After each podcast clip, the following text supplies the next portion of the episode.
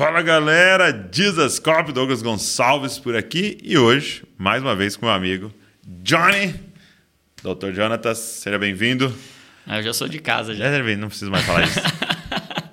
e olha, é, vai começar mais um Divinamente e o nosso coração aqui é compartilhar com você o coração, a mente de Cristo, porque Ele quer que nós também sejamos cópias dele em sua forma de pensar, em sua forma de sentir. E hoje nós vamos falar de um assunto muito importante. Nós vamos falar sobre suicídio. Vamos embora.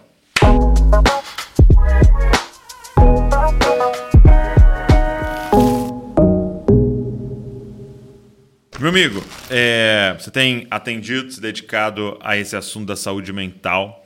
E um tema, cara, que sempre esteve presente na humanidade, mas parece que nessa geração, nesse tempo agora, uma forma muito grande, a questão do suicídio. E eu queria que você falasse um pouco para a gente sobre essa temática tão sensível, né? Sim. E tão pouco falada, né? Sim, e apesar de pouco falada, muito, muito presente e cada vez mais presente na nossa, na nossa sociedade, né? É, é a terceira maior causa de morte na população economicamente ativa dentro desse. É mesmo? É, é, é mais comum do que a morte por acidente, por guerra, por HIV junto. Então a gente está tá falando de algo que acontece muito. É, pra você ter uma ideia, é, no mundo, se a gente for somar, a cada 40 segundos acontece um suicídio. 40 segundos. 40 segundos. Então, durante esse acontece. vídeo aqui, Alguém... dezenas de pessoas. Exatamente. Então, é, é uma temática muito, muito sensível que a gente, por vezes, pensa que falar sobre ela vai induzir né, e vai dar ideia, de repente a gente perguntar para alguém, a gente falar sobre isso com alguém, mas o que as evidências científicas mostram é que não, que a gente falar sobre esse assunto, trazer luz sobre essa temática ajuda as pessoas a, a elaborarem, a falarem, a expor um pouco da sua, da sua angústia, né? Sim. E, e, o, e o suicídio, ele é algo totalmente antinatural, né? Porque a gente vive se protegendo uhum, da morte. Né? Uhum. Né? Todos os nossos reflexos, o nosso sistema nervoso trabalha, nosso reflexo de luta é. e de fuga é para proteção. É, se aparece um pitbull ali, Exato. seu corpo se prepara para fugir, e uma é aranha. Automático, né? É, é automático. Às vezes a pessoa tem medo de avião, Exato. é automático porque seu corpo quer viver, né? Sim. Seu cérebro foi preparado é, para isso. Nós nascemos para viver. E até esse é, um, é, é uma discussão importante, porque o suicídio é uma questão multifatorial, uhum. nunca é uma simplista. Ah, uma coisa só foi isso, sabe? Sempre há múltiplos fatores envolvidos, mas até do ponto de vista conceitual e, e até trazendo essa experiência do consultório e a experiência que é, eu tenho de vida também, uhum. de sofrimento, é, que já contei no podcast. no podcast, é que o suicídio, via de regra, ele não é uma busca pela morte. Ele é uma busca pela vida sem aquela dor. Uhum. É, então, é, é uma tentativa de eliminar aquela dor, porque na mente aquela dor atingiu uma temperatura tão elevada, aquele sofrimento atingiu um nível tão elevado que ele distorce a capacidade de enxergar uhum. a vida. Então é como se a lente da vida ficasse totalmente escura e você não vê. Uhum. E aí você vê mal, você não tem uma perspectiva, você não consegue visualizar da forma adequada. E tem um, um, um estudo interessante, no, no Canadá eles costumam fazer, né? eles têm uma prática de fazer o que eles chamam lá de autópsia do suicídio, okay. autópsia psicológica. Eles fazem um, uma avaliação dos, dos anos e dos, dos períodos de vida que antecederam o suicídio de uma pessoa, né? E, e o que eles chegaram à conclusão é que a imensa maioria, mais de 95% das pessoas que chegaram ao suicídio, elas tinham algum transtorno. A lente uhum. já estava de certa forma distorcida, a forma de enxergar a vida estava estava distorcida, né? Isso aumenta ainda mais a nossa responsabilidade para com a nossa saúde emocional, para falar sobre isso, para trazer é, esse assunto para dentro das igrejas, para os púlpitos, para trazer para dentro de casa, para as discussões familiares, para a gente se olhar mesmo, para a gente trazer luz, acender a luz ali, pensar sobre o que a gente está pensando e olhar se de repente luzes no painel não estão acendendo e a gente está continuando em alta velocidade mesmo com as luzes lá acendendo. E é isso que eu tenho, tenho percebido. A gente Sim. vai num ritmo muito acelerado e por vezes a gente não olha as luzes no, que estavam no ali painel indicando. já acesas há algum tempo. Então, o que é, é, esse estudo do Canadá revela é que luzes estavam uhum. se acendendo. E eu penso que essa seja a nossa responsabilidade aqui nesse vídeo. Setembro é um mês que a gente, que a gente traz para falar mais, uhum. mais intensa para falar sobre isso. E, e é essa perspectiva mesmo de que a gente tem que observar essas luzes, sabe? E quais são é, pilares que você é, enxerga é, nessa, nessa temática? Né? O que, que a pessoa começa a experimentar que é, vai desembocar nisso? Sim. É, sempre existe um sofrimento. Okay. Então, é uma distorção na capacidade de perceber aquele sofrimento, porque ele chega num nível em que a organização mental começa a ser, de certa forma, afetada. Uhum. E aí, é, dentro dessa perspectiva do sofrimento, ele se manifesta a partir de três sentimentos tá. que são os mais comuns, que podem estar presentes em uma série de doenças. Por isso que os transtornos emocionais eles uhum. estão mais associados ao suicídio, porque esses sentimentos acabam sendo sintomas presentes nessas condições. Sim. Então, são três sentimentos principais. O sentimento de desespero. Tá. Então, quando você se vê desesperado, sem um, uma, sem uma possibilidade de sair, é como se aquele sofrimento que você, que você está, ele fosse, de certa forma, insolúvel. Você uhum. não tem... Não tem você não tem para onde correr, você não uhum. tem o que fazer, você se vê, de certa forma, preso àquela situação não e tem bate um remédio, aquele desespero. Não tem nada para se arrancar, não Sim. tem. Então, esse sentimento de desespero que move as pessoas a eu preciso fazer alguma coisa urgente. Tá. E aí, esse desespero, onde já há uma impulsividade, e a maioria dos suicídios ela tem esse componente da impulsividade, uhum. de você, no momento de desespero, você vai lá e toma uma decisão definitiva para uma situação que era transitória, porque uhum. como diz a canção, toda dor é por enquanto. Né? Sim. E a gente não consegue entender que aquilo é por enquanto. Uhum. E a nossa mente está concentrada naquela dor de tal forma que não parece que vai passar. E esse, esse é o sentimento do desespero, sabe? Tá. Não tem outro jeito. Eu não tenho outra alternativa. Eu perdi tudo. Eu perdi. Para mim não tem Para mais mim solução. não tem mais solução, não tem mais jeito. Então, é, é nesse ambiente onde as, as possibilidades vão se reduzindo e aí o desespero começa a ganhar corpo, ele começa a falar mais alto, mais alto, mais alto, até que chega um momento que ele grita e num, num, momento de impulsividade, ele pode levar pessoas okay. ao suicídio. Então, o desespero, um segundo D desse, desse conjunto de sentimentos é o desamparo, hum. é você se sentir sozinho naquela dor. Tá. Sentir que ninguém consegue te entender, te entender te acessar, ou você tá. não tem com quem dividir aquela dor, uhum. aquela dor é sua, sabe? Uhum. Aquela dor. É, e, e isso acontece muito, por exemplo, quando você perde alguém, uhum. quando você está perde um relacionamento, quando você perde uma pessoa, ou em situações em que você, de certa forma, é retirado de um ambiente de pertencimento uhum. e você se vê agora só.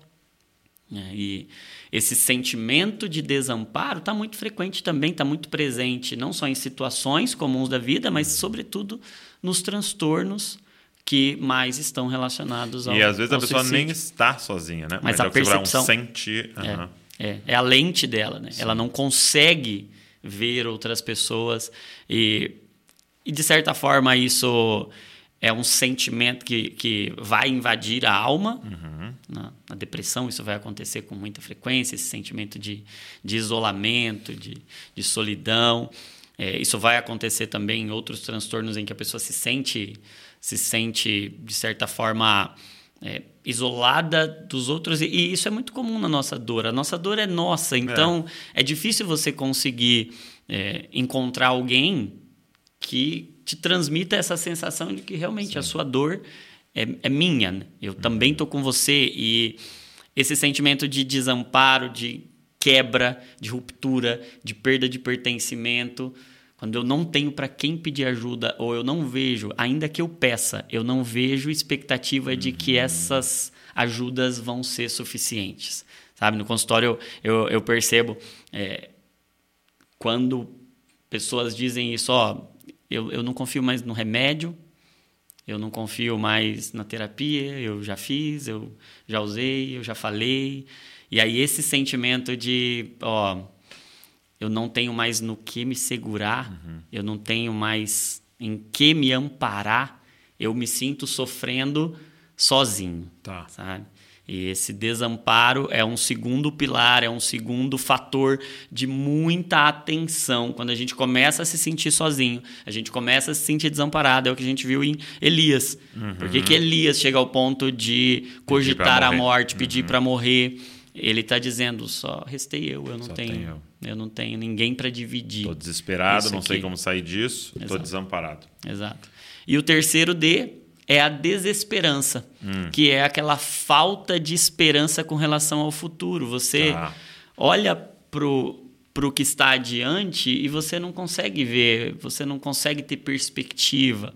Então, o cenário é como se você estivesse em um fundo do poço e não tem, não tem possibilidade de chegar lá em cima. Então, Sim. não há esperança, não tem mais jeito.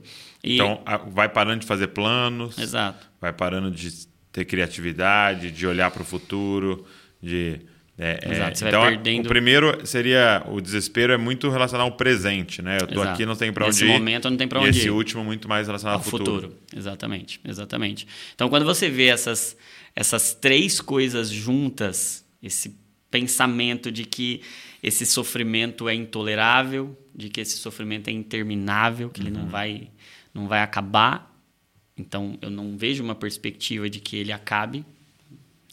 É, é essa desesperança, ele é interminável. Uhum. Esse desespero que diz, ele é insuportável, eu não vou conseguir eu não vou conseguir dar conta de jeito nenhum. E aí isso faz com que a pessoa comece a ter a visão, a mentalidade dela distorcida a tal forma que a morte começa a ser vista com outros olhos. Sim. E a distorção dessa nossa lente. É como se a, a temperatura mental ficasse tão elevada que chega um, um momento de colapso ali. E nesse Sim. momento de colapso, a pessoa pode, no desespero, tomar uma atitude que, que, que é definitiva. Sim. É. E como é que a gente pode. É, acho que duas perguntas. Né? A pessoa que está nos ouvindo que está é, tá experimentando isso, ela, uhum, ou a pessoa que está nos ouvindo, que tem alguém ao redor, que ela já está pensando, identificando, como é que a gente pode ajudar essas duas pessoas? Sim. Eu, eu deixaria três, três passos aí, três, tá. três conselhos, né? Que foram até catalogados aí, divulgados por um, um colega psiquiatra bastante, bastante estudioso desse assunto, né? E são três passos que fica muito simples, muito fácil de, de gravar. O primeiro é reconhecer. Uhum. Reconhecer esses sinais, reconhecer quando alguém começa a dizer eu não vejo jeito, eu não uhum. vejo saída, eu, eu tô sozinho, eu tô sozinho, ninguém, eu, eu não posso contar com ninguém. Esse cenário de perda de perspectiva, de perda de uhum. planos, de perda de prazer, e quando verbaliza isso, é porque já chegou em um ponto que aquela voz foi crescendo, crescendo, crescendo lá dentro, a ponto de sair para fora. Tá. Então, quando alguém fala sobre isso, não é para, ah, tá querendo chamar atenção, uhum. ah, quem fala não faz, sabe? É, isso são, são mitos e Sim. são questões muito, muito sensíveis, sabe? Uhum. A gente não pode ignorar A gente tem que reconhecer, ficar atento ao nosso painel uhum. e ficar atento ao painel de quem está perto da gente, né?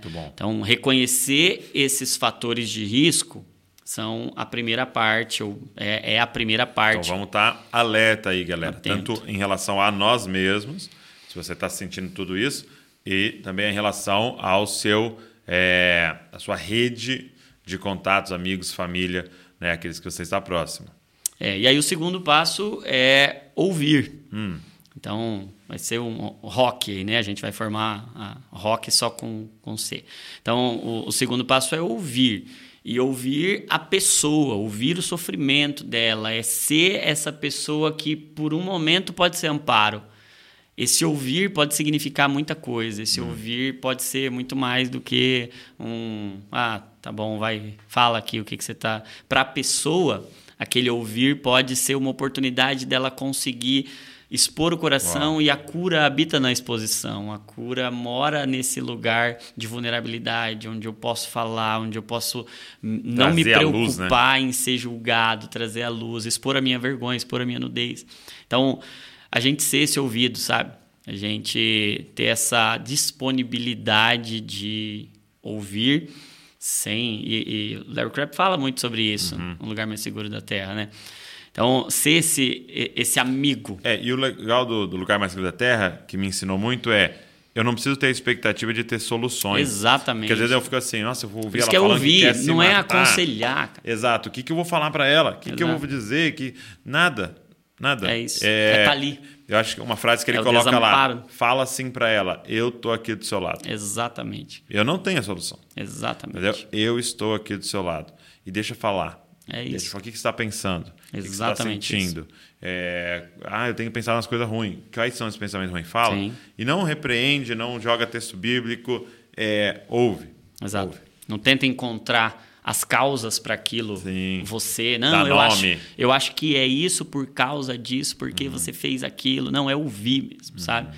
É estar ali do lado. É, é aquilo que a gente já, já conversou em outros vídeos, né? Que promessa do evangelho não é a gente não sofrer, mas é a garantia que a gente não vai estar sozinho. Nunca sofrer sozinho. Nunca tá sofrer tá sozinho. A gente poder estar ali ao lado sendo um consolo. Uhum. Sendo e, e, a gente vê essa figura do consolador nas escrituras, né?